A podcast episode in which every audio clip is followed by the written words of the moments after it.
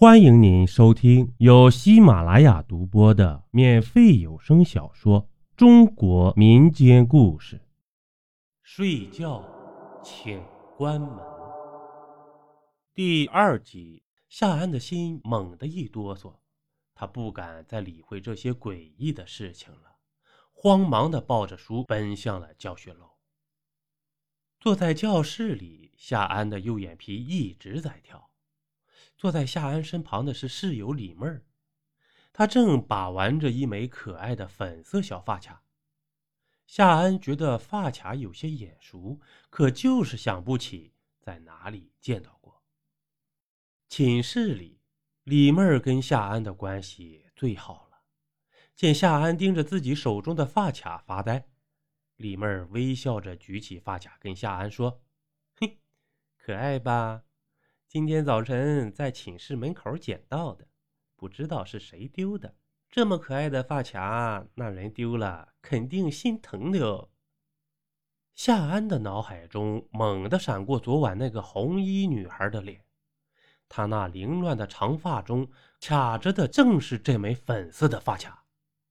夏安想都没想，一把夺过李妹手中的发卡，狠狠地扔到了窗外。咦，你干什么？李妹儿有些生气了，她那一双原本秀气的大眼睛里现出一抹愤怒的猩红色。夏安忽然觉得这双眼睛不是李妹儿的，竟然像是昨夜那个女生的。夏安被那双眼睛盯得有些怕了，还没等他回过神来，李妹儿忽然站起身，一纵身跳上了窗台，之后从窗户跳了下去。正在台上讲课的老师被惊得目瞪口呆，一瞬间空气几乎凝滞，之后全班一片哗然，大家蜂拥着冲到窗口，纷纷向下看去。此刻，李妹儿正躺在一片嫣红的血泊之中，她艰难地抬起头，一点一点地向前爬去，像是在朝某个目标前进。他的嘴里鼓鼓的往外冒着鲜血，可是他的嘴角却是微笑的。不知道为什么，隔着三层楼，夏安却能清清楚楚的看到那个凄冷的微笑。一时间，夏安感觉毛骨悚然。夏安冲到楼下的时候，李妹儿已经昏死了过去，她的右手死死的攥着那枚沾着血的粉色发卡。李妹儿被送去医院了，她没有死，却伤得不轻，摔断了六根肋骨，下巴粉碎性骨折，浑身上下被绷带和石膏裹得跟粽子一样。夏安坐在他的病床前守着，李妹儿却只能用一双清澈的眼睛无奈地回望着他。那枚粉色发卡此刻已经不知去向。或许是刚刚抢救的场面太过混乱，发卡被丢到哪个角落里了吧？李妹儿，你到底怎么了？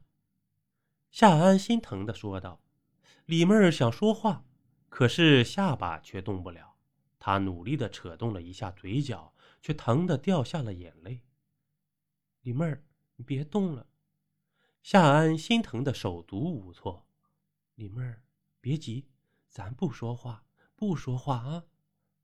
李妹儿右手做了个写字的手势，夏安忙从护士那里给她借来纸笔。她的手臂很疼，费尽艰辛写出了几个大字，却写得歪歪扭扭。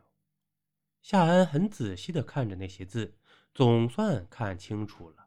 那白纸上写着的几个字是：“千万别给他开门。”谁？李妹儿，你指的是谁？夏安问道。李妹儿又在纸上颤颤巍巍的写出了两个字：“张雷。”这时，他的身体忽然剧烈的颤动起来，双目中又出现了那种骇人的猩红色。他无助的看着夏安，身体拼命的挣扎着。似乎有一种力量正在挤进他的体内，夏安吓坏了，眼泪不听话的流了出来。李妹儿颤动了几下，竟昏死了过去。